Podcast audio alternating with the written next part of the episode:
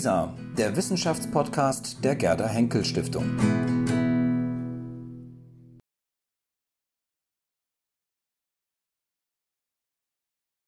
Meine Damen und Herren, lieber Herr Präsident, lieber Christoph, Christoph Markschies hat es so dargestellt, als würde ich ihm einen Gefallen tun. Es ist natürlich umgekehrt. Er tut mir einen Gefallen, denn das ist eine der schönsten Veranstaltungen, die es überhaupt gibt, finde ich. Und ich erinnere mich sehr gerne an das letzte Jahr und das wunderbare Panel, bei dem ich dabei sein durfte. Aber das war mit angezogener Handbremse im Vergleich zu dem, was wir heute hier sehen. Ich freue mich also sehr, Sie hier begrüßen zu dürfen. Ähm, Christoph Markschies hat es gesagt, ich bin sehr kurzfristig eingesprungen. Und auch wenn er mir einen Gefallen getan hat, habe ich noch eine Bedingung geknüpft daran, dass ich heute hier vor, vor Ihnen stehen darf. Und das ist, dass ich mich auf nichts vorbereiten muss. Und ich bin auch nicht vorbereitet, weil ich so kurzfristig eingesprungen bin. Aber Sie alle wissen, die beste Gastgeberin ist immer die, die nicht so gut vorbereitet ist und einen ganz kleinen Schwips hat. Den habe ich noch nicht. Was nicht ist, kann noch werden. Aber das mit der mangelnden Vorbereitung ist definitiv der Fall. Und deswegen werde ich Sie heute ähm, durch das Programm führen dürfen, ohne dass Sie lange Co-Referate hören. Ein ganz kurzes muss mir erlaubt sein. Ich weiß nicht, wie es Ihnen geht. Ich habe diesen Ausspruch, wir brauchen eine neue Aufklärung, wir brauchen eine Erneuerung der Aufklärung schon oft gehört. Das ist was, das hört man häufig und ich habe immer so ein bisschen mit den Augen gerollt und habe gesagt, meine Güte, da holt jemand das ganz große Besteck raus. Und ich roll nicht mehr mit den Augen.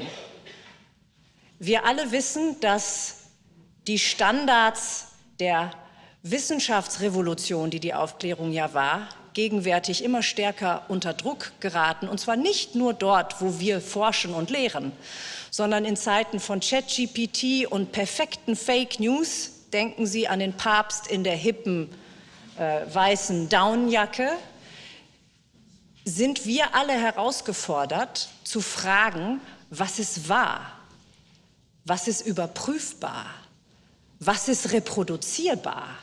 Und das sind die ganz klassischen Fragen der Wissenschaftlichkeit, der Rationalitätsstandards in der Wissenschaft, die mit der Aufklärung ähm, Gott sei Dank in unsere Gesellschaften gekommen sind und die ganz neu und ganz intensiv herausgefordert sind. Und schon vor diesem Hintergrund ist eine Aufklärung 2.0 ähm, enorm wichtig.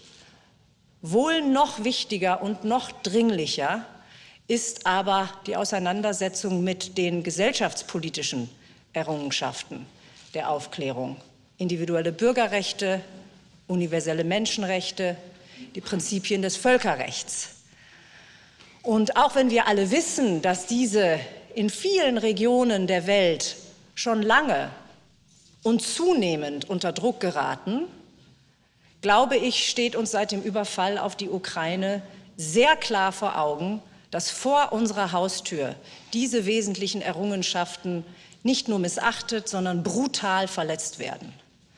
Und deswegen erreichen die Themen des heutigen Abends eine ganz enorme Dringlichkeit und Bedeutung. Und ich freue mich, dass die Akademie dieses Thema gewählt hat. Und noch mehr freue ich mich, dass der Saal so voll ist. Und wir könnten keinen besseren Einstieg finden in den heutigen Abend als das Panel über die unterschiedlichen Formen der Aufklärung zu haben, was unterscheidet Aufklärung 2.0 von Aufklärung 1.0? Ich darf Ihnen den Moderator dieses Panels vorstellen. Es ist Professor Christoph Markschies. Mehr sage ich dazu nicht. Lieber Christoph, du hast die Bühne und stellst uns die anderen Teilnehmerinnen und Teilnehmer vor. Vielen Dank, einen vergnüglichen Abend. Genießen Sie es.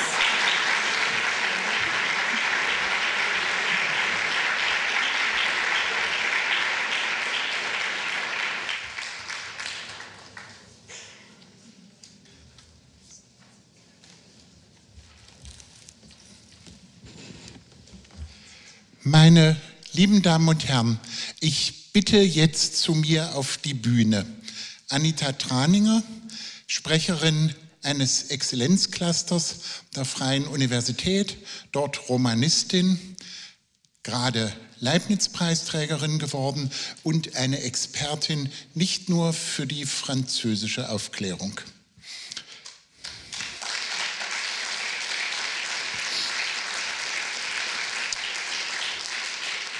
Ich bitte aufs Podium Ihre Kollegin an der Freien Universität, langjährige Sprecherin einer Graduiertenschule, Islamwissenschaftlerin, Politikwissenschaftlerin und Expertin für die Frage, wie ist das mit der Aufklärung und dem Islam, Gudrun Krämer.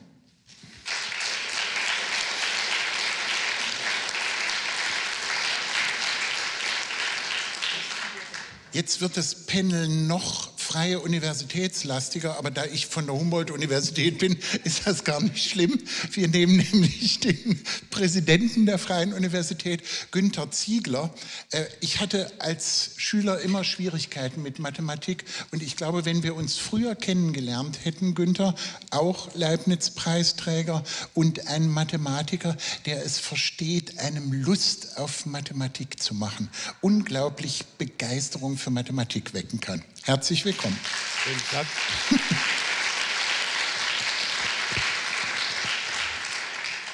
Ich bin ganz glücklich. Vor, ich glaube, zwei oder drei Tagen hat Barbara Stolberg-Grillinger, Historikerin der frühen Neuzeit, ein ganz beeindruckenden Vortrag über Leibniz gehalten. Den kann sie jetzt leider nicht wiederholen, aber wir hoffen, dass wir ihn im äh, Jahresbericht der Akademie abdrucken können. Aber sie ist nicht nur die Leiterin des Berliner Wissenschaftskollegs und eine wunderbare Gastgeberin in diesem Haus, war in einem Exzellenzcluster in Münster tätig, sondern kann auf ganz bezaubernde Weise über Aufklärung und über Aufklärer und der Aufklärung Bedürftige schreiben. Herzlich willkommen.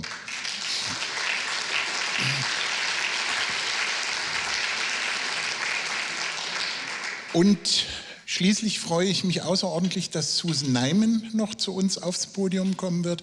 Sie ist Philosophin, hat viel über Immanuel Kant geschrieben, aber nicht nur über ihn und leitet das Einstein-Forum in Potsdam, das ein ganz wunderschönes, aufklärendes Programm macht.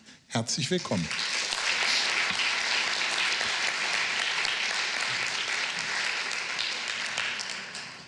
Jetzt müssen wir ein bisschen versuchen, in relativ knapper Zeit nämlich damit sie nachher auch noch andere Räume bekommen können, so in etwa 20, 25 Minuten alle zur Geltung zu bringen. Und aus diesem Grunde wird meine Aufgabe sein, als Zeitgeist zu fungieren. Und weil ich weiß, dass Gudrun Krämer vorbildlich sich an Zeiten hält, ist sie die Erste, die sprechen wird. Freudige Überraschung. Ja, vielen Dank.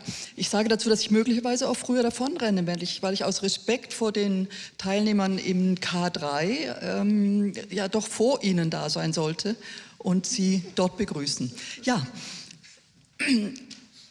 wir sind ja heutzutage immer mehr dazu aufgerufen, Haltung zu beziehen, unsere Position deutlich zu machen. Und so fühle ich mich fast veranlasst, hier ein Bekenntnis abzulegen, ein fast schon flammendes Bekenntnis, nämlich ein Bekenntnis dazu, dass ich meine, dass gerade in der Begegnung mit anderen Kulturen und Religionen und Gesellschaften und politischen Systemen die Ideale der Aufklärung unbedingt hochzuhalten sind und mindestens so wichtig in unserer Gesellschaft wie anderswo ähm, zu bejahen und zu unterstützen. Die Autonomie des Individuums ist in vieler Weise unter Druck. Die Freiheit, nicht zu denken, das ist doch uninteressant, ob ich frei denken kann. Frei zu sprechen, frei zu schreiben, frei mich künstlerisch und wissenschaftlich zu äußern, darum geht es. Und das ist in vielfältiger Weise unter, unter Druck und keineswegs nur in den Systemen, die wir häufig im Auge haben. Ich glaube, eine der Fragen, wir werden ja alle nur ein winziges Segment aus den vielen großen Themen ansprechen können, eine der Fragen, die mich besonders interessiert ist, und das ist sicherlich durch die eigene fachliche Beschäftigung mitbedingt, ist die Frage, wie man mit Diversität klug umgeht, wenn sie nicht harmlos ist. Wenn sie nicht einfach darum geht, ob man nun dieses Gericht lieber hat oder jenes und ob man grün findet, schöner findet als blau oder sonst etwas, sondern wenn man wirklich unterschiedlicher Meinung ist und nicht nur in Meinung, unterschiedliche Überzeugungen hat und dieser Streit nicht nur gepflegt ausgetragen wird. Wo sind die Schmerzgrenzen? Wo ist es legitim, einem anderen Menschen im Sinne der kritischen Befragung und Aufklärung Schmerz zuzufügen? Intellektuell, vielleicht auch sonst. Hier ist eigentlich in der Bundesrepublik einigermaßen klar, dass Rassismus nicht geht, Blasphemie schon. Ist das nicht begründungsbedürftig, mehr begründungsbedürftig als häufig der Fall in einer anderen Gesellschaft, jedenfalls in islamisch geprägten Gesellschaften, mit denen ich mich ein bisschen auskenne, würde die Gewichtung möglicherweise sogar ein bisschen anders aussehen. Was heißt Respekt vor dem anderen, vor anderen Überzeugungen, auch vor kulturellen und religiösen Sensibilitäten, wenn mir als Islamwissenschaftlerin plötzlich an bestimmten Universitäten in den USA abverlangt würde, auf die religiösen Empfindungen meiner Studierenden Rücksicht zu nehmen und über den Propheten Mohammed nur in einer bestimmten Weise zu reden oder keine Bilder zu zeigen. Ist das dann Teil dieser neuen äh, Debatte, dieses neuen Umgangs mit Diversität und mit Empfindungen? Also diese sind Fragen, die sind möglicherweise nicht die allerwichtigsten, um die es geht. Auch mir ist klar, dass KI und Mensch-Maschine und dergleichen fundamentale, fundamentale Herausforderungen sind. Aber sie sind jedenfalls Themen, die jetzt in meinem unmittelbaren Umfeld sehr äh, stark heraustreten. Und dann genügt es, glaube ich, nicht nur das anzuwenden, was mir sonst immer lieb und teuer war, nämlich das äh, englische Sense and Sensibility. Nicht? Vernünftigkeit und, und Feingefühl. Das braucht man auf jeden Fall, aber die Vernünftigkeit ganz besonders.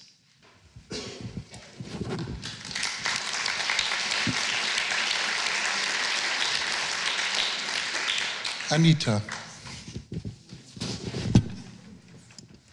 Ja, äh, der Auftrag, den wir bekommen haben für dieses Panel, war ja zu schauen, was ist der Unterschied zwischen Aufklärung 1.0 und Aufklärung 2.0. Äh, und äh, dieser kleine Teasertext, den Sie vielleicht gesehen haben im Programm, stellt ja auch die Frage, wie bewahrt man die Aufklärung vor dem Umschlagen in eine Diktatur der Vernunft durch die, die sich für vernünftig halten. Ähm, der Präsident hat es in seinen einführenden Worten schon erwähnt, Social Media denk, ist sofort ein Bereich, an den ich denke, wenn ich genau diese Frage höre. Und ich habe überlegt, wie denken wir denn eigentlich und vor dem Hintergrund einer Aufklärung 2.0 über die Debattenkultur auf Social Media nach? Und meine erste Reaktion war, die liegen nicht so weit auseinander, die Debattenkultur in der Aufklärung 1.0 und der Aufklärung 2.0. Ich will mit Ihnen ganz kurz ein paar Dinge reflektieren, um diesen Gedanken auszuführen äh, und vielleicht dann dazu zu kommen, zu fragen, wie gestalten wir denn eine Aufklärung 2.0 unter diesem Vorzeichen? Äh, die Aufklärung gab sich ja als Leitoperation der Vernunft äh, die Kritik. Und Kritik war keine rein geistige Operation. Gudrun Kremer hat es gerade gesagt, es geht nicht ums Denken, sondern ums Sprechen, um sich ausdrücken.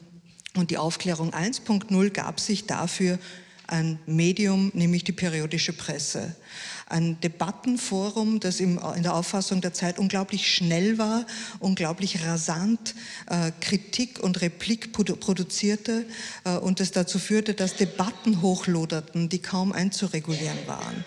Die Aufklärung 1.0 hat daher zu einigen Maßnahmen gegriffen, um genau dieses Auflodern, dieses sich verkämpfen, äh, dieses, äh, diese Diktur, Diktatur der Vernunft durch die, die sich für vernünftig halten, einzuregulieren.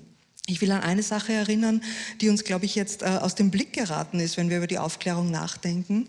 Äh, wir wissen ja, die Aufklärung hat den Vorurteilsdiskurs breit ausgespielt, die Kritik der Vorurteile äh, zentral gesetzt in ihrem Nachdenken über Selbstdenken, über den Ausgang aus der selbstverschuldeten Unmündigkeit. Aber sie hat nicht nur Vorurteile im Sinn von Autoritätenkritik reflektiert. Es gibt eine zweite Art von Vorurteil, die genauso, für genauso schädlich gehalten wurde. Und das war das Vorurteil, dass man das Präjudicium Präzipitationis oder Präzipitantie genannt hat. Das allzu schnelle Überzeugtsein von den eigenen Meinungen. die Urteile, die man fällt auf der Grundlage äh, anekdotischer Evidenz, das, was einem plötzlich plausibel erscheint, für das man dann aber bereit ist, sich zu verkämpfen. Die Aufklärung hat äh, diese, Auf, äh, diese, Vorurteile breit katalogisiert, äh, genau ähm, diskutiert und dennoch ist es anscheinend etwas, was nicht ganz auf uns gekommen ist, wo wir, wo wir damit ringen, dass wir diese Mittel nicht haben. Wenn wir jetzt also schauen, äh, und ich äh, halte es jetzt sehr kurz, was ist der Unterschied zwischen 1.0 und 2.0? Ja, ich glaube, wir haben mehr Kontinuitäten als Unterschiede und wir haben mehr Aufträge als Distanzierungsmanöver. Wir haben eigentlich ein, ein unvollendetes Projekt, das, wie der Titel der Veranstaltung uns sagt, versioniert wird ganz wie wir äh, das World Wide Web versionieren und unter 1.0 ein Web of Documents hatten, haben wir seit 2004 und eigentlich mit Ende 2016, zumindest in der Historiografie des World Wide Web, ein äh, ein Social Web. Das Social Web ist äh, das 2.0 des World Wide Web. Das ist das, wo wir uns immer noch befinden, womit wir immer noch ringen. Und es ist das, glaube ich, wo wir eine Engführung sehen von Besorgnissen und auch medialen Voraussetzungen, äh, mit denen wir umgehen müssen. Und das tun wir sinnvollerweise nicht in einem Bruch und nicht in einer Distanzierung von der Aufklärung 1.0, sondern indem wir genau weiter versionieren und weiter an dem Projekt arbeiten. Ich wage, obwohl wir knapp in der Zeit sind, den beiden eine Frage zu stellen, die von Gudrun Krämers Votum ausgeht. Es gehört ja offenbar zu den verschiedensten Versionen von Aufklärung eine schmerzhafte Polemik. Gibt es Aufklärung überhaupt, wenn sie nur brav ist? Also wenn wir den Polemikern sagen, jetzt wahre mal hübsch die Formen. Ich glaube nicht. Ich glaube, Aufklärung ist dann ähm, wirksam, wenn sie dies in Kauf nimmt. Nun ist es häufig so, dass man leicht in Kauf nimmt, einem anderen Schmerz zuzufügen, in die Wunden des anderen zu stechen. Umgekehrt ist man da in der Regel nicht ganz so gelassen. Aber ich denke, dass das dazugehört und dass eben Aufklärung nicht einfach nur der gepflegte Streit gepflegter Damen und Herren in ebenso gepflegten Salons ist sondern dass es weitergeht und deswegen auch diese Schwierigkeiten in sich, vor allen Dingen, wenn es noch mit Machtverhältnissen verknüpft ist. Ein Punkt, den ich vorher gestrichen habe aus Zeitgründen, aber Aufklärung wird ja immer wieder zurückgewiesen, auch außerhalb des Westens, weil das Argument lautet, Weiße, mächtige Männer hätten diese Argumente ersonnen und wollten einen überwältigen. Das ist alles doch, was man dazu denken muss. Nicht so sehr in der Bundesrepublik als anderswo. Also ich denke, ohne diesen Schmerz, ohne die Polemik geht es nicht. Das würde bedeuten, dass wir uns heute Abend auch einen schmerzhaften Abend wünschen. Gut, ich mache jetzt das mal so, dass wir nicht bei Günther fortsetzen, sonst ist es so langweilig, sondern wir gehen zuerst zu Barbara Stolberg-Rillinger. Du wolltest direkt einsteigen.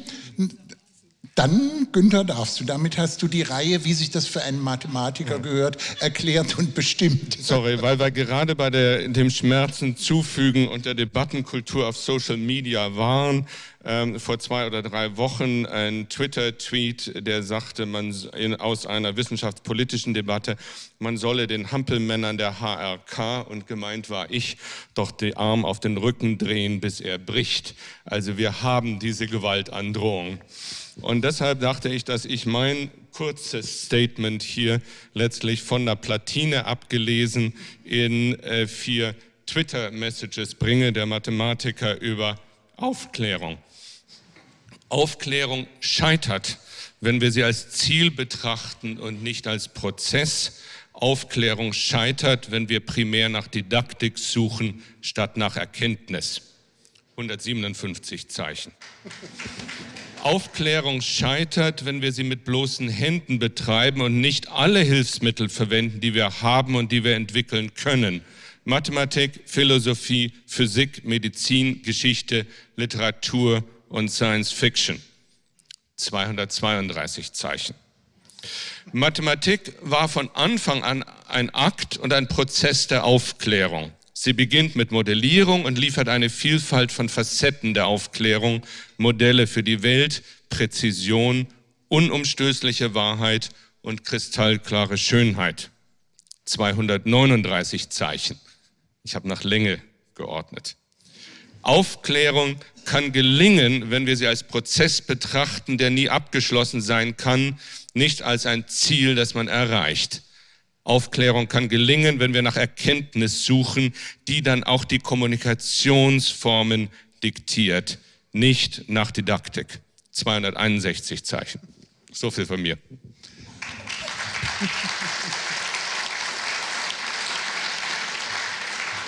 Hab ganz herzlichen Dank. Ich glaube, es ist deutlich geworden, dass ähm, das mit dem Schmerz zufügen, wo, wo, sozusagen, das hatte Gudrun ja auch schon gesagt, Krämer, wo, wo sozusagen auch die Grenzen ähm, des Ganzen liegen. Ähm, und auch insofern war der Hinweis auf den Hampelmann-Tweet und das Arm umdrehen. Denn man muss ja nüchtern auch sagen, das sind ja nicht nur verbale Formen von Gewaltandrohung, sondern solche, wir leben in einer Welt, in der das auch zu Teilen passiert. Das also, kam von einem Universitätsmitglied, kann man auch dazu sagen. Ja, und das wiederum macht deutlich, dass es weder eine Frage allein von ähm, Diktatur, autoritären Systemen und Demokratien ist, noch eine Bildungsfrage, sondern es gibt Gewaltandrohung auch unter Leuten, die es besser wissen könnten aus ihrem Bildungsgang. Barbara Stolberg-Grillinger. Ja, also wenn man als Historikerin des 18. Jahrhunderts diese Frage gestellt bekommt, was unterscheidet denn eigentlich die Aufklärung 2.0 von der 1.0, dann hat man, oder ich jedenfalls, zwei ganz grundsätzliche Probleme mit dieser Fragestellung.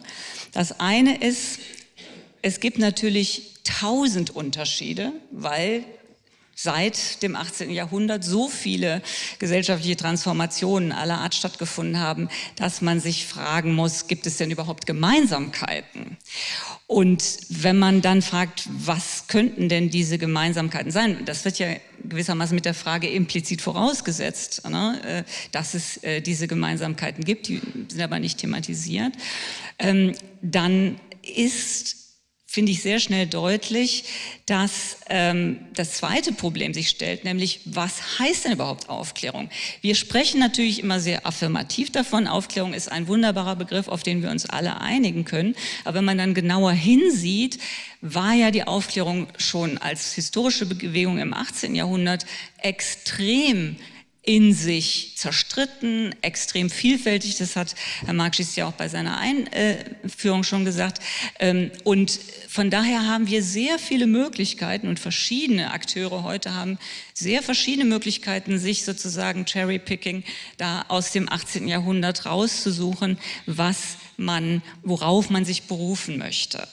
Also, es sind eben Parallelen, die wir ziehen und welche Parallelen wir ziehen zwischen uns heute, unseren Anliegen heute und denen im 18. Jahrhundert. Das hängt sehr von der Perspektive ab und davon, wer es eben ist, ja, der diese Parallelen zieht. Und ähm, es ist eben doch beunruhigend, dass ja auch ähm, Leute aus der sogenannten Querdenker-Szene sich gerne äh, auf den Spruch ähm, habe Mut, dich deines eigenen Verstandes zu bedienen berufen. Ja, also ähm, wenn wir sagen, natürlich ist Aufklärung 2.0 ganz wichtig, dann müssen wir schon ähm, genauer hinsehen, was wir äh, eigentlich damit meinen und ähm, mit wem wir uns dann da möglicherweise auseinandersetzen müssen.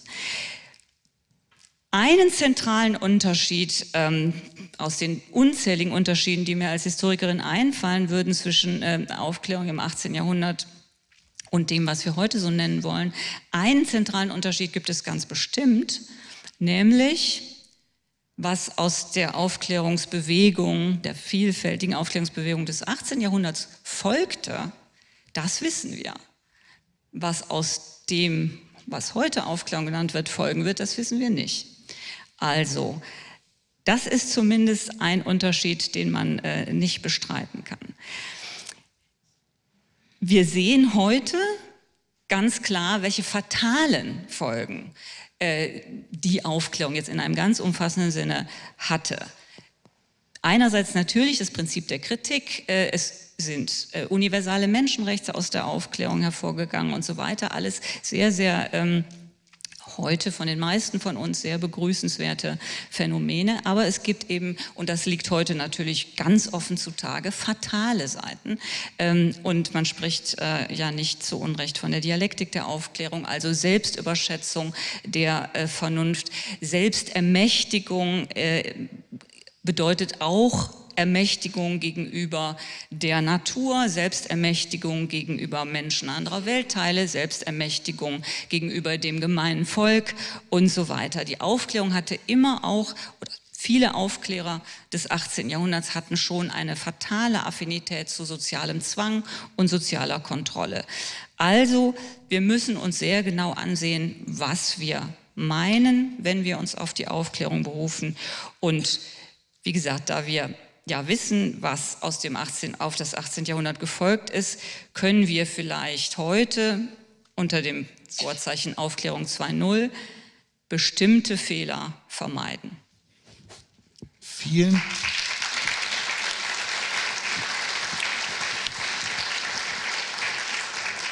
Vielen, vielen Dank. Wir reden ja in diesem Podium immer auch ein bisschen über Sprache und den Zusammenhang von Aufklärung und Sprache.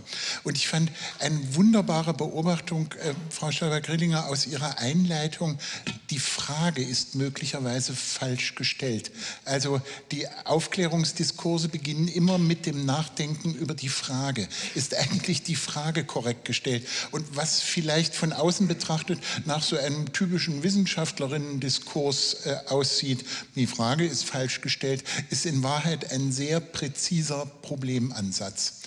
Unsere Runde schließt und je nachdem, wie viel Zeit Susan Neiman uns gibt, vielleicht noch mit einem kurzen interaktiven Diskurs. Aber jetzt freuen wir uns erstmal auf den Impuls von Susan Neiman. Susan, bitte. Wie viel Zeit gibst du, gibst du mir, Christoph? Wir sollten schon aufgehört sein. Fünf Minuten. Gut. Ähm, auch ich bin nicht ganz glücklich mit der äh, Einstiegsfrage, ähm, denn ich finde, wir haben wirklich vergessen, äh, Aufklärung 1,0 zu schätzen.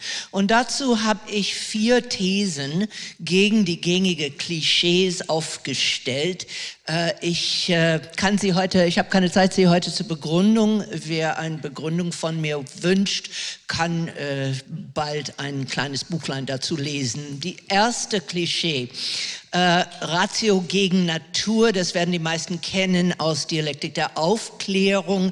Nun, abgesehen von der Frage, die ich mir immer gestellt habe beim Lesen, äh, sollte Odysseus lieber ertrinken? Ähm, ist die These Ratio gegen äh, Natur falsch gestellt. Es ist keine Abneigung, Abneigung gegen äh, die Natur, aber die Bereitschaft, das, was als natürlich gesehen wird, in Frage zu stellen. Äh, denken Sie bitte daran, was Mitte des 18. Jahrhunderts als natürlich galt. Feudalismus, Ungleichheit, Sexismus, Sklaverei, Armut und die meisten Krankheiten. Ähm, also, äh, und bis ins mitten des 19. Jahrhunderts. Ähm, alle diese angeblich Natürlichkeiten würde von der Aufklärung in Frage gestellt und der Autorität der Vernunft überlassen. Zweite Klischee, die Naivheit des Fortschritts, Fortschrittsglaubens.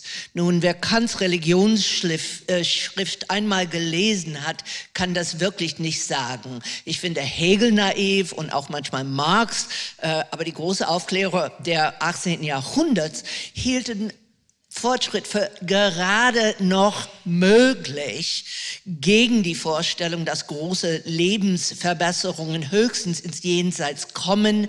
Ähm, das war damals eine radikal und provozierende These. Kein Ehrer hat sich mehr mit dem Thema des Bösen beschäftigt.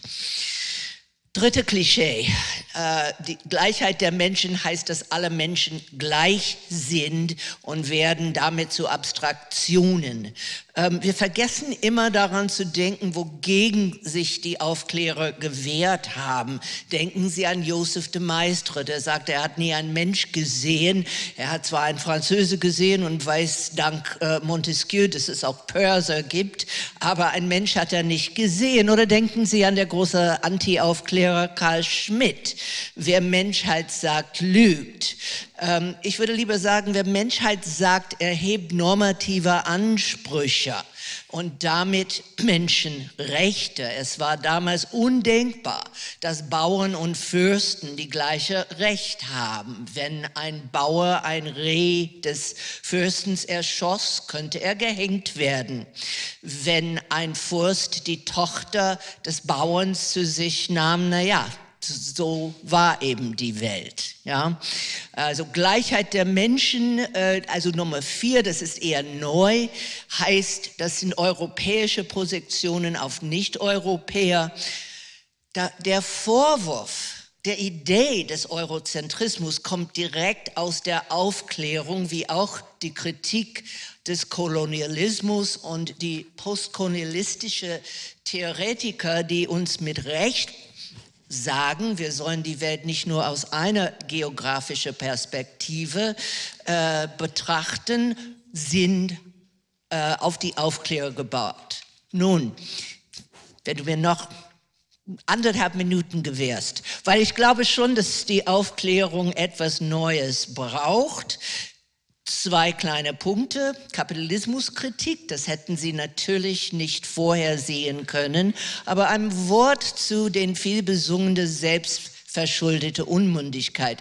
Alle hier kennen diesen Absatz, äh, haben wohl in der Schule gelernt und es klingt wie ein neoliberalistischer äh, Rede. Ja, ihr seid schuld daran, dass ihr zu faul und zu bequem seid, um wirklich aufgeklärt zu werden.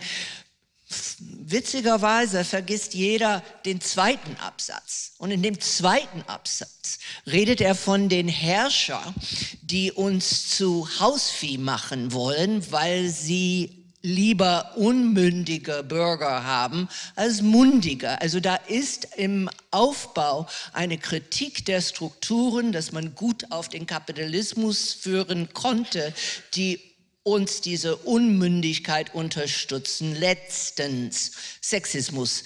Da hilft nichts. Ähm, mit möglicher Ausnahme von Condorcet waren sie allesamt wirklich sexistisch. Okay, danke. Ich freue mich immer so ein paar, aber die, die, die ganz bekannten muss man sagen, da kann man nur, also nicht verteidigen, aber nur vielleicht verstehen, wenn man sich überlegt, mit der Kindersterblichkeit und die Wochenbettsterblichkeit waren Frauen zu der Zeit wirklich zu anderen Lebensbedingungen verdammt und die Idee, dass Frauen wirklich die gleiche Rechte und Leben führen könnte, war denen fremd. Aber Rassismus, finde ich, das wird einige Menschen hier provozieren, finde ich nicht prinzipiell Teil der Aufklärung, geht gegen ihre Grundsätze. Ähm, wer mehr dazu hören möchte, ich habe die Einladung der Akademie angenommen, in der langen Nacht der Wissenschaft über den angeblichen Rassismus und Eurozentrismus der Aufklärung zu sprechen mit einem äh, von mir geschätzten Historiker, der weder weiß noch europäisch ist. Vielen, vielen Dank.